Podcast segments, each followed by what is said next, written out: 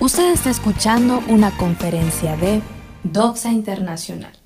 Recuerda que la fe viene como resultado de oír el mensaje, y el mensaje que se oye es la palabra de Dios.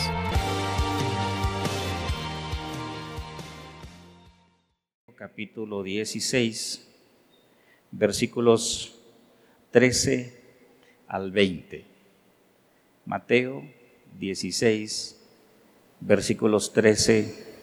El libro de Mateo fue escrito precisamente por uno de los apóstoles, uno de los discípulos de Jesús, llamado Mateo.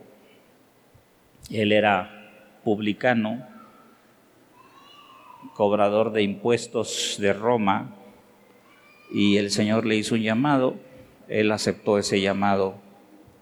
Y se transformó en un apóstol del Señor Jesucristo. Estamos viviendo tiempos bastante difíciles. El índice de criminalidad en México está subiendo. Tenemos graves problemas con el narcotráfico. En Oaxaca se calculan que existen al menos 10 carteles fuertes dedicados a la siembra, cultivo y trasiego de droga.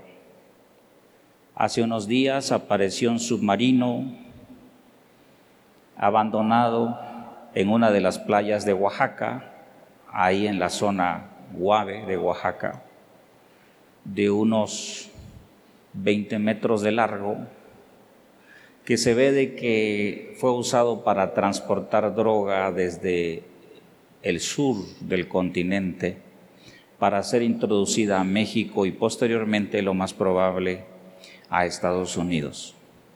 Estados Unidos es hoy por hoy el mayor consumidor de droga del mundo. En Oaxaca y en México, casi cada partido político y cada líder, servidor público, ha sido vinculado fuertemente con el problema de las drogas. Parece que México se estuviera derrumbando y desmoronando en muchas áreas. Y es muy importante que nosotros podamos regresar a los cimientos que pueden hacer de una familia o de una nación una nación fuerte, pacífica y estable. Es por eso que hoy quiero compartir con ustedes un pasaje en el libro de Mateo que responde a una gran pregunta que a lo largo de los años se ha hecho la humanidad. ¿Quién es Jesús?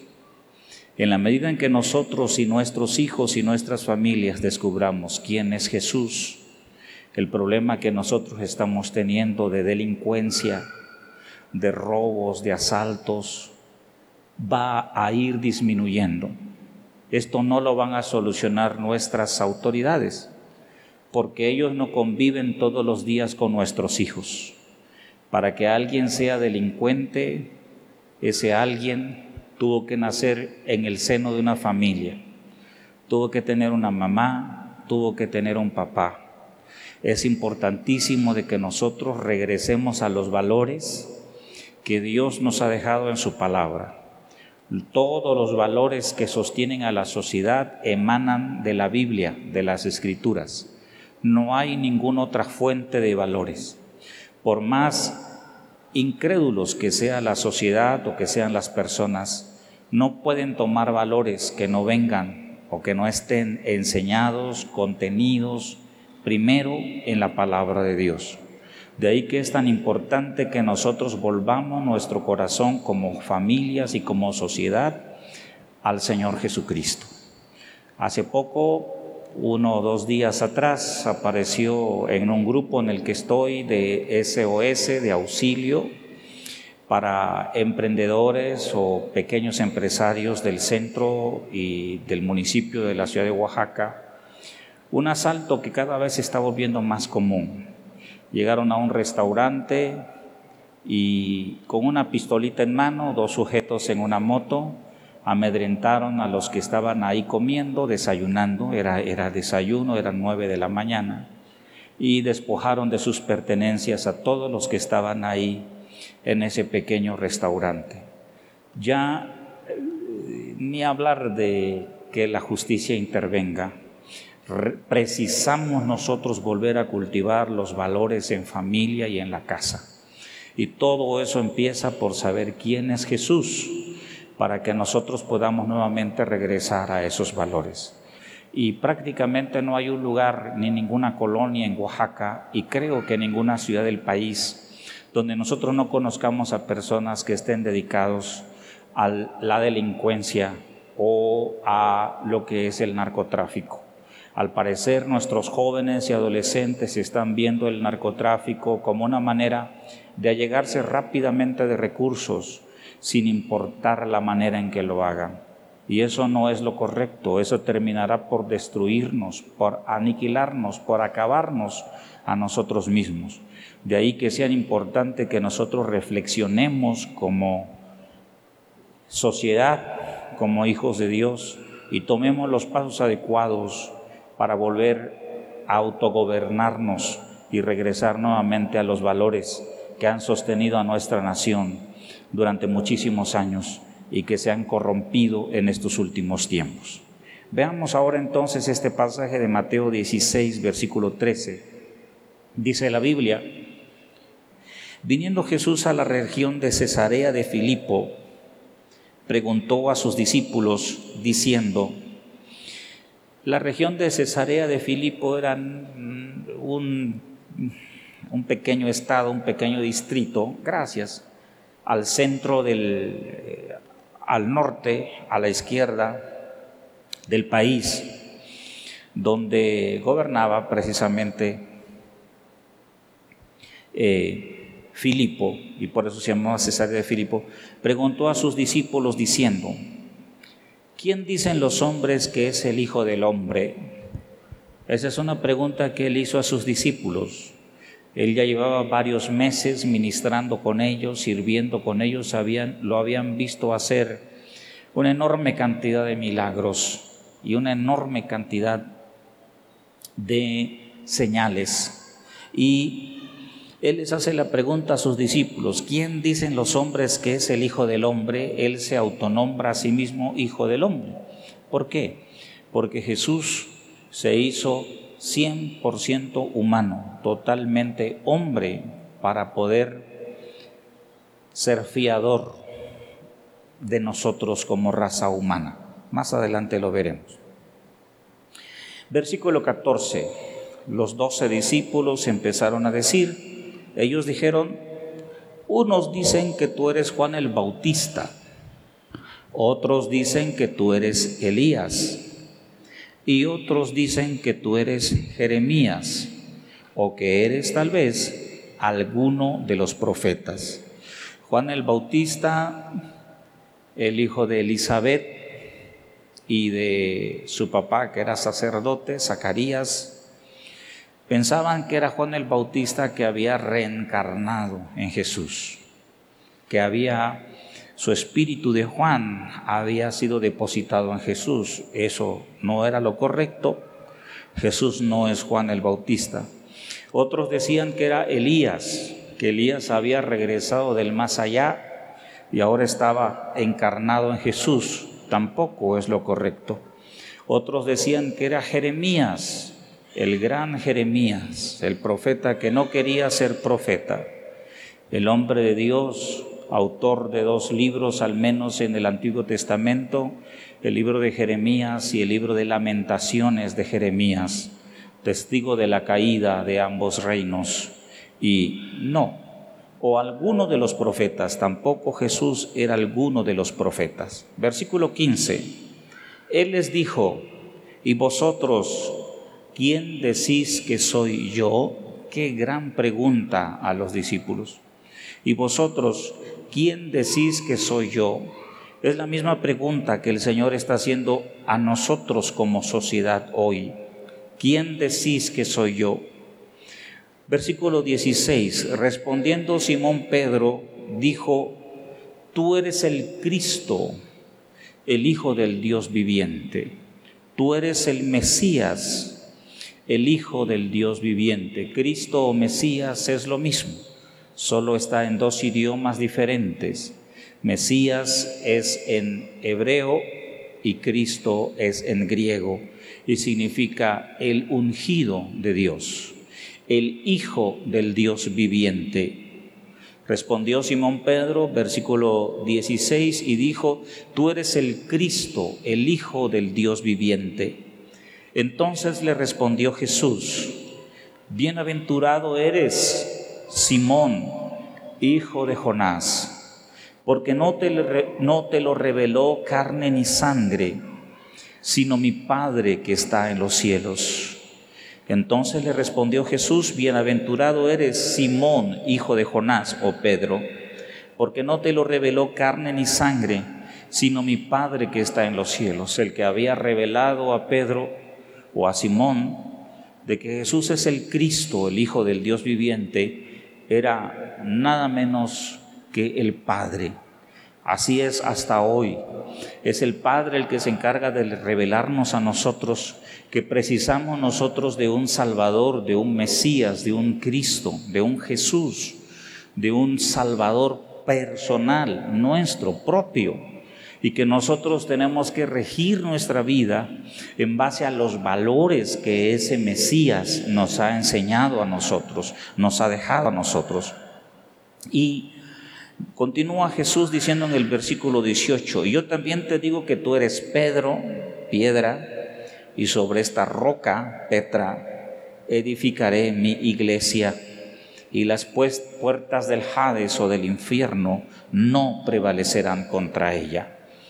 Pedro hizo esta declaración inspirado por el Padre y Jesús le responde de una manera extraordinaria y le dice, yo te digo que tú eres Pedro, pero sobre esta roca, sobre esta gran revelación que tú has recibido, que no solamente soy el Hijo del Hombre, pero que soy lo que tú has dicho, el Cristo, el Hijo del Dios viviente, edificaré mi iglesia nosotros hemos visto a la iglesia del Señor Jesucristo ser edificado sobre esta gran verdad o esta gran revelación, que Jesús es el Cristo, el Hijo del Dios viviente, el Mesías prometido al mundo, a las naciones, y que por medio de Él nosotros hemos recibido un cambio de vida, una salvación, un perdón de pecados. Ahorita lo estaremos viendo más adelante. Y continúa diciendo, y las puertas del infierno no prevalecerán contra ella. Al parecer en nuestra sociedad, cada día nosotros vemos las puertas del infierno prevaleciendo contra ella, pero no será así.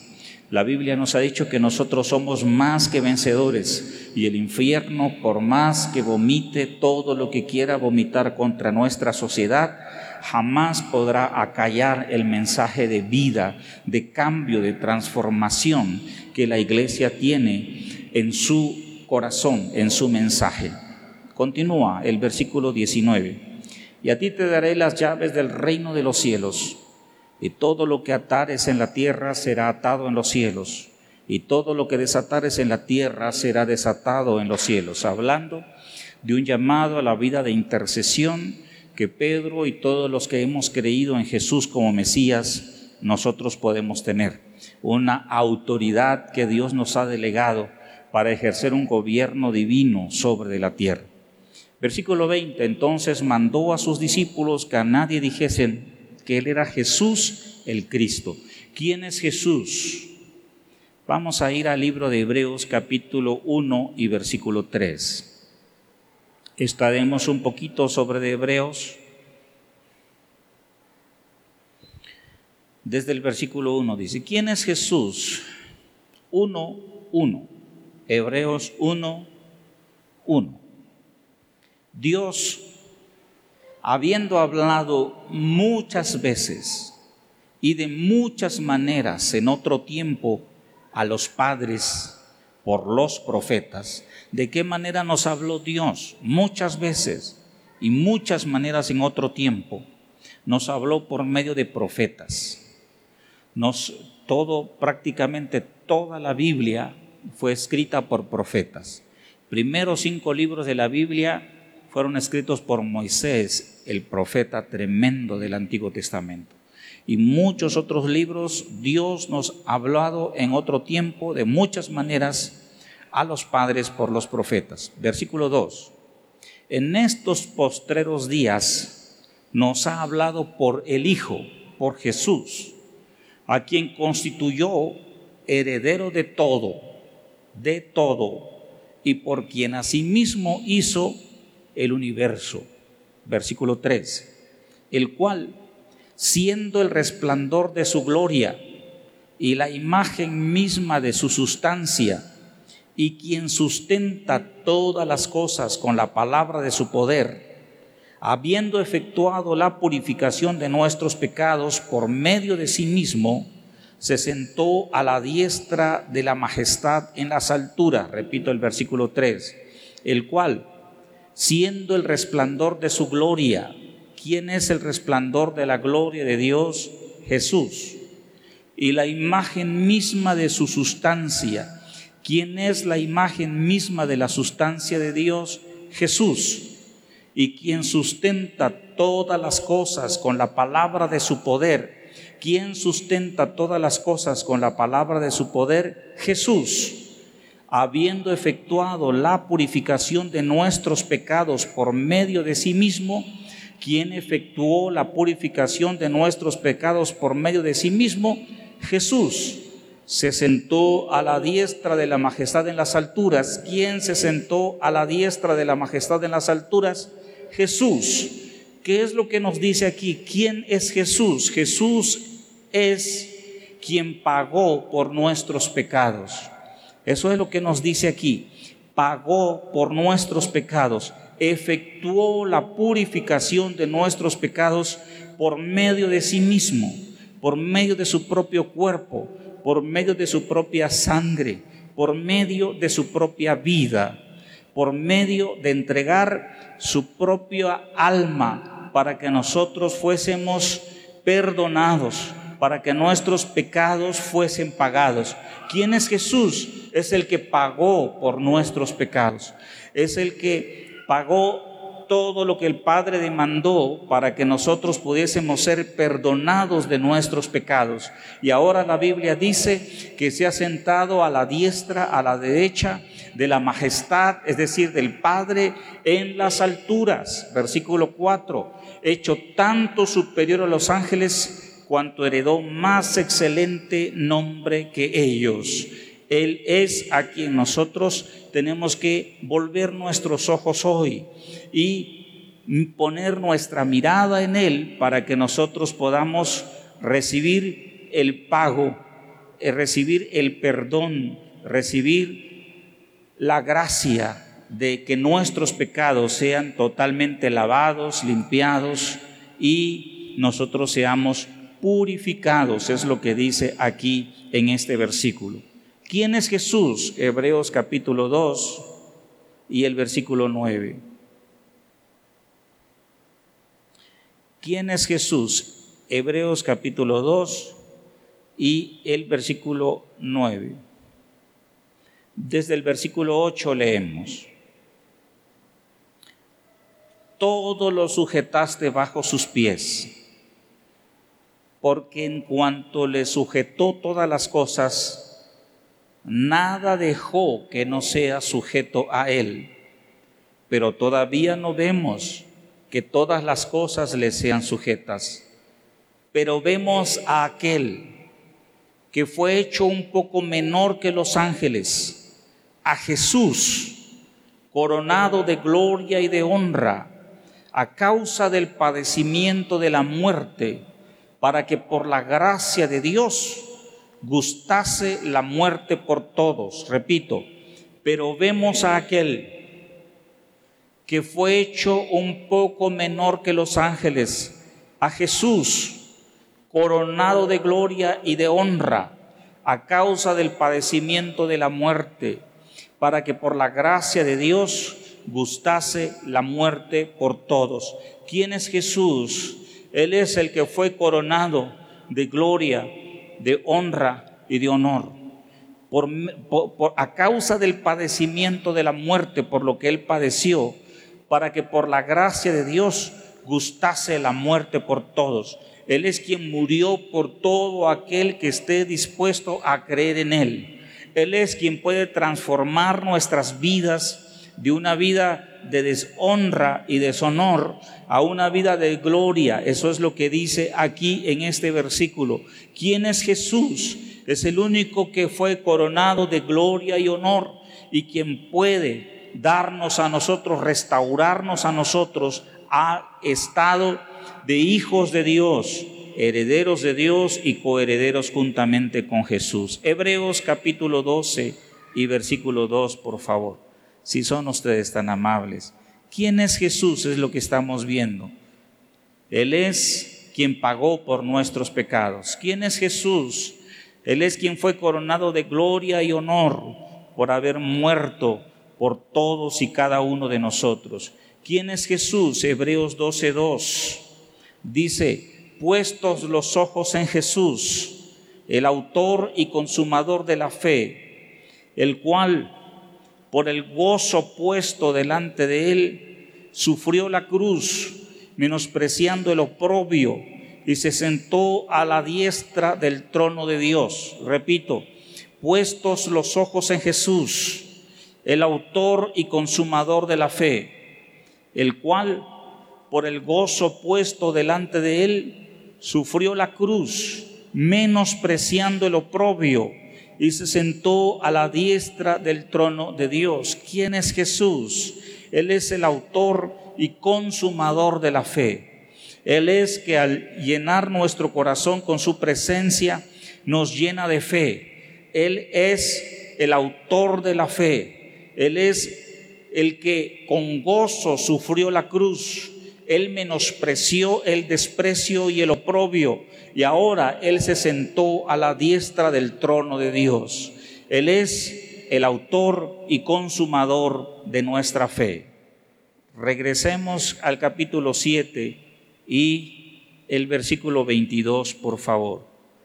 Hebreos 7 y el versículo 22. Por tanto, Jesús es hecho fiador de un mejor pacto y los otros sacerdotes llegaron a ser muchos debido a que por la muerte no podían continuar. Mas este, por cuanto permanece para siempre, tiene un sacerdocio inmutable, por lo cual también puede salvar perpetuamente a los que por él se acercan a Dios, viviendo siempre para interceder por ellos. ¿Quién es Jesús? Dice que, Jesús, el versículo 22, es hecho fiador de un mejor pacto. ¿Quién es un fiador? Es una persona que responde por otra en el caso de que ésta no cumpla obligaciones, las obligaciones que contrajo. Nosotros, por el hecho de ser hijos de Dios, hemos contraído obligaciones para con Él, pero sin embargo, ningún hombre ha podido cumplir la exigencia de la ley de Dios. El único que pudo cumplir la exigencia de la ley de Dios, siendo un hombre perfecto, es Jesús. ¿Quién es Jesús? Es el hombre que obedeció toda la ley de Dios todo el tiempo de su vida. Es el hombre que por amor a nosotros se transformó en nuestro fiador, en aquel que está dispuesto a pagar al Padre el precio de nuestros pecados para nosotros poder permanecer nuevamente nuestro nombre y nuestra persona delante del Padre con toda pureza y toda santidad. ¿Quién es Jesús? Jesús es nuestro fiador. Jesús es el que paga el precio de nuestros pecados en nuestro lugar. Amén. Hebreos capítulo 6 y el versículo 20, por favor. ¿Quién es Jesús? Donde Jesús entró por nosotros como precursor, hecho sumo sacerdote para siempre, según el orden de Melquisedec. ¿Quién es Jesús? Jesús es nuestro sumo sacerdote. según el orden de Melquisedec. ¿Quién es Melquisedec?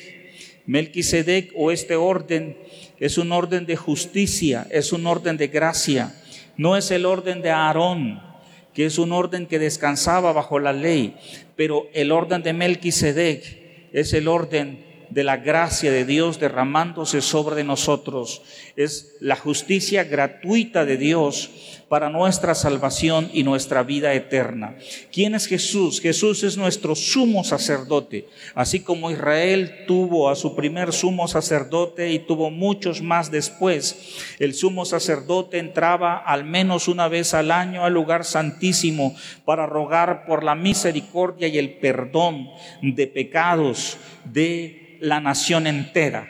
Así Jesús entra hasta el lugar santísimo para ser nuestro intercesor, el que ruega como sacerdote delante del Padre para que Dios nos bendiga a nosotros, tanto individual y familiarmente como también como nación.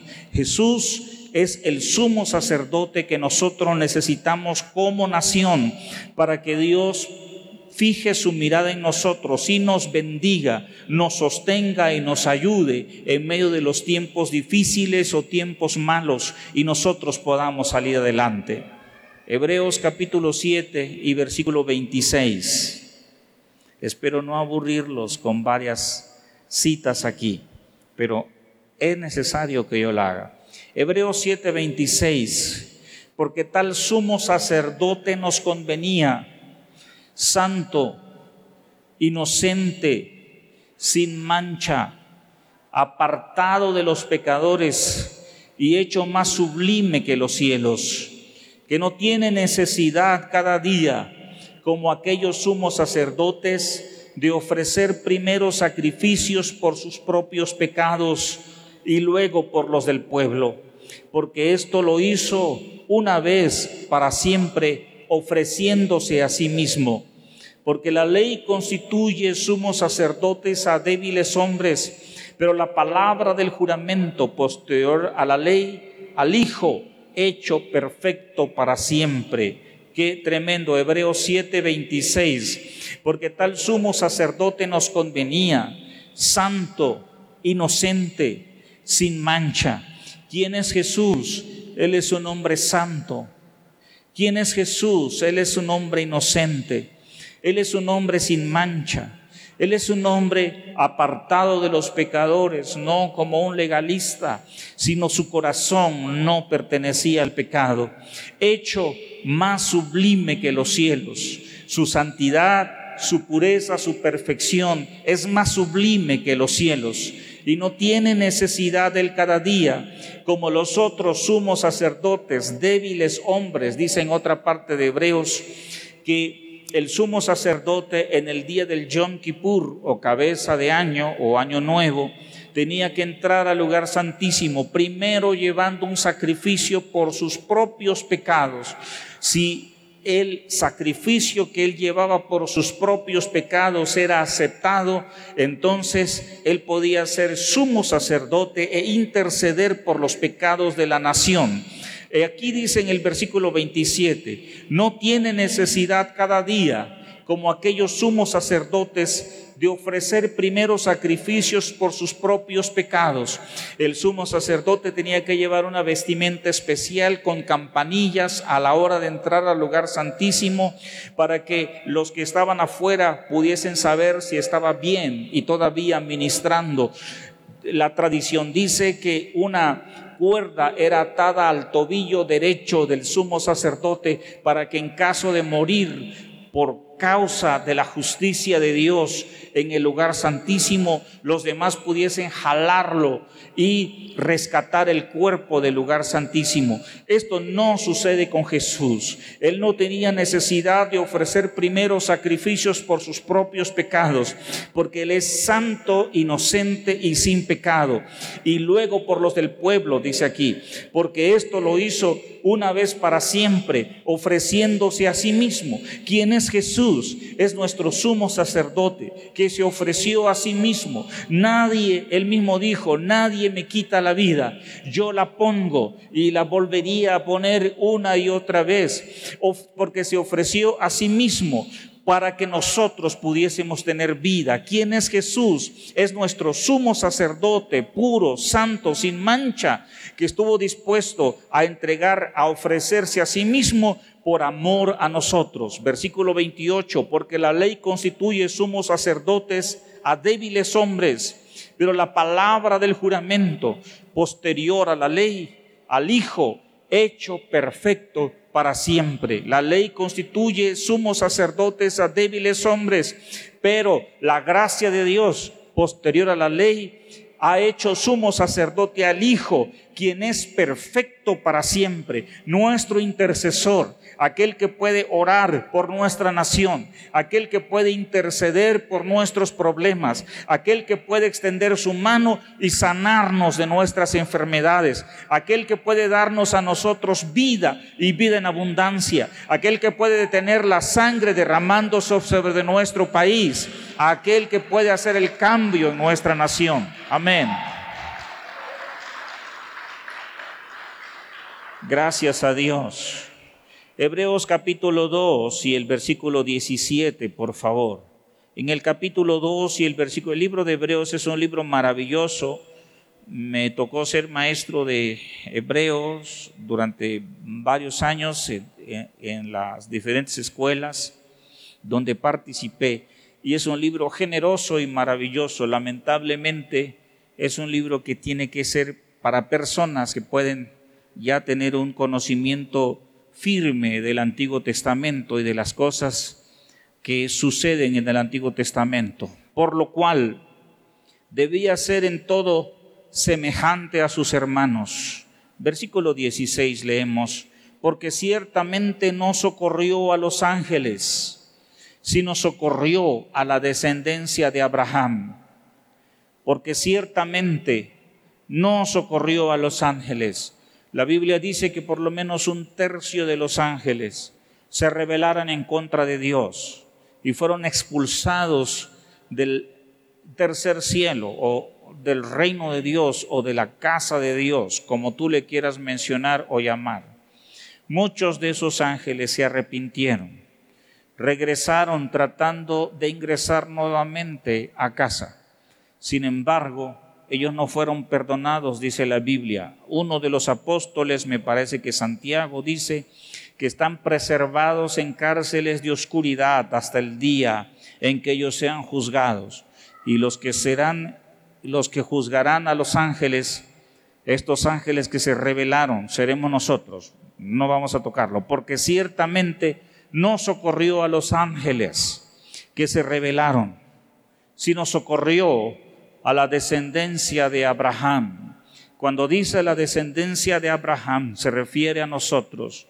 Cuando se refiere a Israel, siempre dice la descendencia de Jacob o hijos de Jacob. Cuando el espíritu de los profetas, el Espíritu Santo, se refiere a nosotros, siempre nos nombra como descendientes de Abraham, de Abraham, nuestro padre en la fe, el que el hombre de fe, aquel que estuvo dispuesto aún a sacrificar a su propio hijo, confiando en que Dios es poderoso para levantar hijos aún de entre los muertos. Si él lo sacrificaba, él creía firmemente de que Dios era capaz de poder levantarlo de entre los muertos. Ese tipo de fe es la fe de nuestro padre Abraham. Somos hijos de fe en fe somos hijos de Abraham. Versículo 17, por lo cual debía ser en todo semejante a sus hermanos. Este Salvador debería de ser semejante a sus hermanos y Jesucristo fue semejante plenamente a nosotros.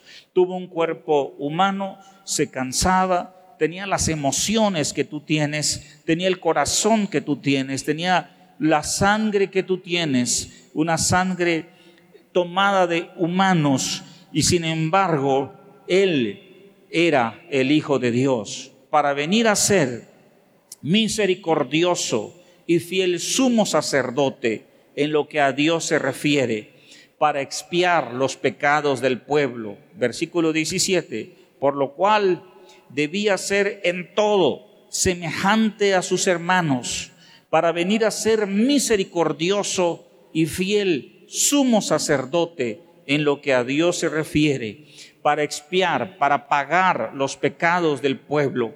Pues en cuanto él mismo padeció siendo tentado, es poderoso para socorrer a los que son tentados. Jesucristo fue tentado, la Biblia dice que sí. Jesucristo consideró no obedecer al Padre, la Biblia dice que sí. Jesucristo sufrió por obedecer al Padre, la Biblia dice que sí. Aún en la última noche, después de la Santa Cena, antes de ser aprendido, Él dice, que estaba orando y llevó a tres de sus más cercanos discípulos para que oraran junto con él. Estos estaban durmiendo, pero él orando, dice la Biblia, que aún grandes gotas de sangre salían de su frente. Eran minúsculos vasos que se rompían ante la enorme tensión que él estaba pasando. Y su oración era, Padre, si es posible que pase de mí esta copa, es decir, que yo no tenga que morir, pero no se haga a mí voluntad, sino la tuya. La Biblia dice que aún por lo que él padeció, aprendió la obediencia. Versículo 18, pues en cuanto él mismo padeció, siendo tentado, es poderoso para socorrer a todos los que son tentados. Él es poderoso para socorrernos a nosotros. Él es poderoso para ayudarnos a nosotros como personas y como nación.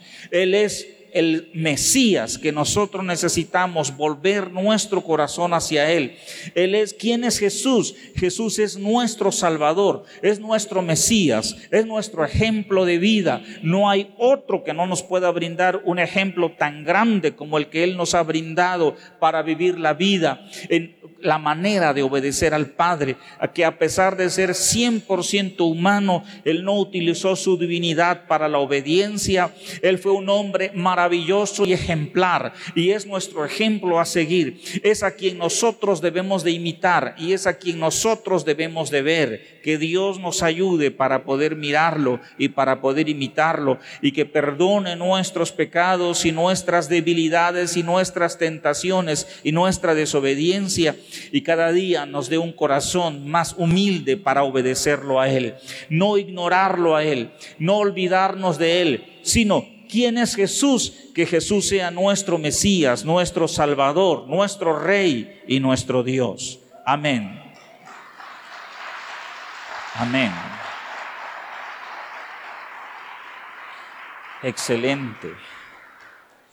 Un sumo sacerdote misericordioso es el Señor Jesús, eso lo dice, por lo cual debía ser en todo semejante a sus hermanos, para venir a ser misericordioso.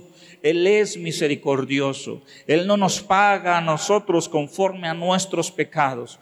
Él ejerce misericordia sobre nosotros y es fiel sumo sacerdote en lo que a Dios se refiere para con nosotros. Él es fiel él sigue expiando, sigue pagando los pecados del pueblo, sigue teniendo misericordia para con nosotros, nuestra casa, nuestra familia.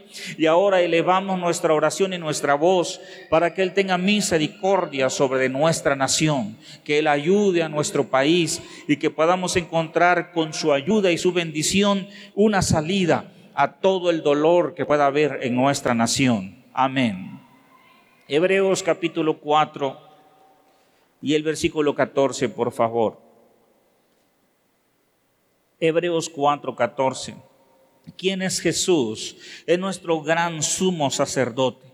Porque teniendo un gran sumo sacerdote que traspasó los cielos, Jesús, el Hijo de Dios, retengamos nuestra profesión. Porque teniendo un gran sumo sacerdote que traspasó los cielos, a Jesús el Hijo de Dios, retengamos nuestra profesión. Este apóstol que escribió el libro de Hebreos, que creemos que es el apóstol Pablo, aunque no se identifica, dice que nosotros tenemos un gran sumo sacerdote que ha traspasado los cielos. Él es Jesús, el Hijo de Dios el Hijo del Dios viviente. Por eso debemos de retener nuestra profesión. ¿Qué significa retener nuestra profesión? Que permanezcamos nosotros unidos a Él, fieles a Él, leales a Él sin importar lo tremendo que puedan ser las circunstancias, lo que nos rodea, sin importar los problemas que nosotros tengamos o las debilidades que nosotros tenemos, sin importar el temor que nos pueda inspirar la vida o las dificultades de la vida hoy. Es importante que nosotros retengamos nuestra profesión, continuemos en el camino, porque aparte de Él, como el mismo Pedro lo dijo en alguna parte de, los evangelios, él mismo dijo, ¿a quién iremos, Señor, si solamente tú tienes palabras de vida eterna? Es el tiempo de nosotros volvernos a Dios, es el tiempo de volver nuestro rostro y buscar el rostro de Dios. Es el tiempo de volver a las sendas antiguas. Es el tiempo de volver amarlo a Él, adorarlo a Él, servirle a Él. Es el tiempo de volver a orar y de volver a levantar un clamor por nuestra nación, nuestras familias y nuestras casas. Y que Dios nos ayude y que el Señor, siendo misericordioso y bueno, escuchará siempre nuestra oración, pero no es el tiempo de volver atrás. Dios no nos trajo hasta este lugar para que volvamos atrás. Él nos ha salvado para llenar nuestra vida de bendición y para que nosotros seamos intercesores por nuestra familia, nuestra casa y nuestra nación. Dios es Dios de lo imposible. Dios es Dios de milagros. Dios es Dios de esperanza. Dios es Dios de vida. Es Dios de luz. Es Dios de bendición. Amén.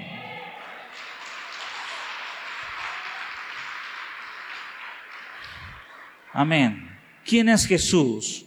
¿Quién es Él? Jesús es un sumo sacerdote, es nuestro sumo sacerdote, según el orden de Melquisedec. Nosotros no tenemos el tiempo ahorita, ni es el momento para explicar el orden de Melquisedec. Melquisedec significa rey de justicia. Es un sumo sacerdote quien está a la diestra, dice la Biblia, de la majestad en los cielos. Eso dice Hebreos capítulo 8, versículo 1 el autor de Hebreos dice, ahora bien, el punto principal de lo que venimos diciendo es que tenemos tal sumo sacerdote, el cual se sentó a la diestra del trono de la majestad en los cielos. Nuestro sumo sacerdote, Jesús, que nos escucha a nosotros, está sentado a la derecha del Padre, a la derecha del trono de la majestad en los cielos, al lado del Padre a la derecha del Padre para que pueda interceder por nosotros, para que pueda ser escuchado por el Padre. El Padre lo escuchará a Él. Él te escuchará a ti, pero el Padre lo escuchará a Él. Él está a la derecha ejerciendo su función de intercesor.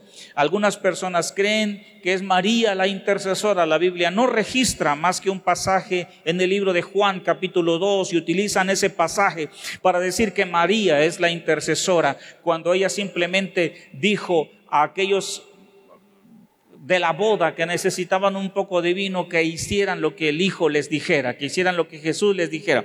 Eso no es un sustento bíblico correcto para poner a María como una intercesora. Ella, al igual que tú y yo, al igual que cualquiera de nosotros, necesitó de un Mesías, necesitó de un Salvador, necesitó de que sus pecados fuesen perdonados como han sido perdonados los tuyos y los míos. Necesitó de un Mesías, de un Salvador, necesitó reconocer a Jesús como el Hijo de Dios, el único y suficiente Salvador. Pero el verdadero intercesor, el que intercede por nosotros delante del Padre, es Jesús nuestro sumo sacerdote, nuestro Mesías. ¿Quién es Jesús? Es nuestro intercesor, es mi intercesor. Es por eso que yo puedo esperar grandes milagros de parte de Dios. Es por eso que yo puedo confiar en que lo imposible puede ser posible, en que Dios es capaz aún de regresar de entre los muertos y volver a vivir si nosotros oramos a Él. Es Dios el que puede extender su mano sobre nosotros y bendecirnos, porque tenemos un sumo y un intercesor. Es Dios el que puede renovar nuestra vida, alargar nuestros años, bendecir nuestras finanzas, salvar a nuestra nación. Él es nuestro Mesías, Él es nuestro único intercesor. Él es el único que puede escuchar al el Padre y responder a su oración o a sus peticiones. Amén.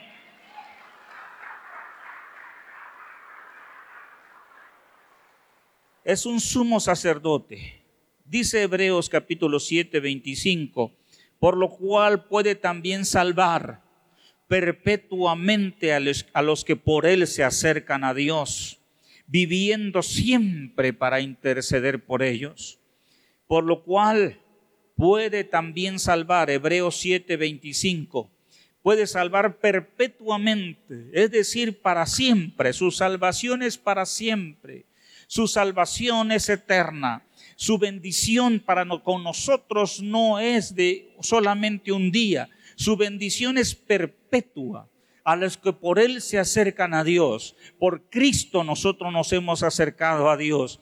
Por Jesús hemos entendido que la única manera de llegar al Padre es por medio de Él. Él mismo dijo, yo soy el camino y la verdad y la vida. Nadie viene al Padre si no es por mí. Por medio de Jesús nosotros nos hemos acercado a Dios y Él está viviendo siempre para interceder por nosotros. Es por eso que tenemos que elevar nuestra fe y elevar nuestras expectativas. Lo que para los hombres es imposible, para Dios es posible, porque no hay nada imposible para Dios. Si nosotros creemos a un Dios de milagros, podremos orar por milagros. Y lo que para nosotros es altamente difícil, como dijeran los paisanos, retiarto difícil, para el Señor no, porque todo es posible para Él. Él es el que ha sido vestido de gloria. Él es el que se ha, ha, sido sentado a la diestra del Padre para gobernar juntamente con el Padre. Él es nuestro sumo sacerdote, quien puede, quien padeció de una vez y para siempre para llevar los pecados de muchos. Pero en Hebreos 7:25 dice que Él vive siempre para interceder por los suyos, que Él vive siempre para interceder por ti, que Él vive siempre para clamar al Padre por ti, para orar por ti. Otro, el último pasaje antes de que ya concluyamos.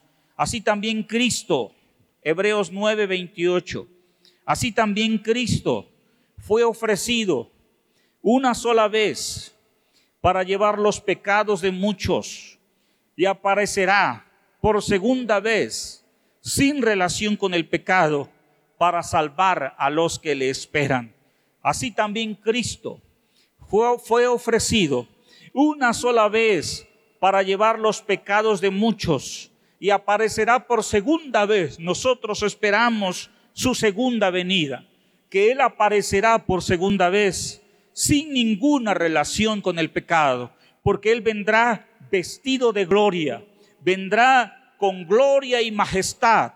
Y lo que Él va a venir, aún sin, relación con el pecado, es para salvar a los que esperamos en Él. Así es que no importa la situación, nosotros confiamos en que Él vendrá para salvarnos en su segunda venida y concluir la gloria de nuestra gran salvación.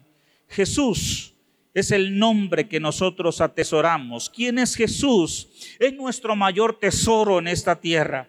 Nombre más allá de lo que se pueda expresar. No hay palabras para describir quién es Jesús. Es el nombre sobre todo nombre. Es el Mesías. Es el Salvador. Es nuestro misericordioso Dios es el que nos ama, es el que nos vino a buscar aún cuando nosotros estábamos en la basura, es el que extendió su mano y nos rescató. Por eso su nombre nos produce alegría, su nombre nos produce gozo, su nombre llena nuestro oído y llena nuestro corazón. En su nombre nosotros nos deleitamos, a su nombre nosotros cantamos, en su nombre doblamos nuestras rodillas y no hay otro nombre más dulce que pueda ser el nombre de nuestro Señor Jesucristo, a ese nombre que nos salva del infierno, ese nombre que nos libra del pecado, es el nombre por el cual nosotros podemos orar y esperar grandes milagros, es el nombre el que nos sana de nuestras enfermedades,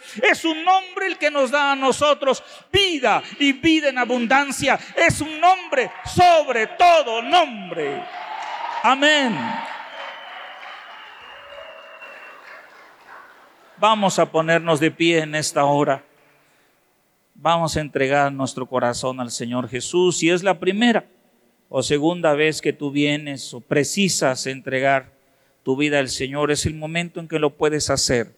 No hay otro nombre debajo del cielo, dijo uno de los apóstoles, creo que fue Pedro, dado a los hombres en los que nosotros podamos ser salvos, solamente en su nombre. Cierra tus ojos durante un momento, por favor. Nombre, sobre todo nombre. Jesús es el nombre que nosotros atesoramos dentro de nuestro corazón. Señor, aquí estamos. La vida está llena de grandes problemas y de grandes retos. Hay gente aquí entre nosotros que tiene problemas más allá de lo que nosotros podríamos soportar. Hay gente entre nosotros que necesita un milagro desesperadamente milagros de sanidad, milagros de paz en el alma. Hay gente que necesitamos tanto de ti que sin ti no podemos vivir. Necesitamos tanto de tu toque y de tu bendición. Hay gente aún entre nosotros que necesitamos que tú seas nuestro intercesor y nuestro ayudador Habemos gente aquí que nos preocupa la situación de nuestro país, la corrupción moral y tanta cosa que está surgiendo. Pero tú eres nuestro intercesor, tú eres nuestro sumo sacerdote, misericordioso, perfecto en los cielos. Tú eres Señor el único que puede escucharnos y que puede extender su mano y bendecirnos, si lo creemos. Tú eres el autor y consumador de la fe. Tú eres quien pagó por nuestros pecados y nos lavó con su sangre. Tú eres el que ha sido coronado de gloria y de honra, y esa misma corona pone sobre nosotros hoy una corona de honra y de gloria nos vistes de tu gloria. Tú eres, Señor, el autor y consumador de la fe. Por eso, usando esa fe que tú nos has dado, nosotros oramos por milagros que necesitamos entre nosotros. Extiende tu mano, algunos milagros son de vida, otros milagros son milagros emocionales, otros milagros son milagros económicos, otros milagros son milagros pequeños quizás para otros, pero grandes para nosotros. Extiende tu mano sobre este maravilloso y generoso pueblo. Extiende tu mano sobre estas familias. Guarda a nuestros hijos de todo mal y de seguir mal camino y de seguir sendas perversas, como dice el libro de Proverbios. Y ayúdanos, Señor. Sé tú nuestro sumo sacerdote. Sé tú nuestro intercesor. Sé tú nuestro Mesías, nuestro Salvador. ¿Quién es Jesús? Unos dicen que es un profeta aún hasta hoy. Otros dicen que fue el mismo espíritu de Elías o de Eliseo o de Juan. Pero para nosotros, tú eres el Cristo, el Hijo del Dios viviente. Tú eres el Mesías Salvador, el Hijo del Dios viviente. Tú eres Jesús, el nombre que nosotros atesoramos. Nombre sobre todo nombre. No hay palabras en ningún idioma que puedan expresar la grandeza de tu nombre, la grandeza de tu obra, la magnificencia de tu majestad. Jesús, tu nombre es alegría porque es sinónimo de perdón y de esperanza. Tu nombre venció a la muerte. La muerte no tendrá más poder sobre nosotros, ni nuestros pecados nos arrastrarán al infierno. Te adoramos en esta tarde y te reconocemos como nuestro Señor y nuestro Rey.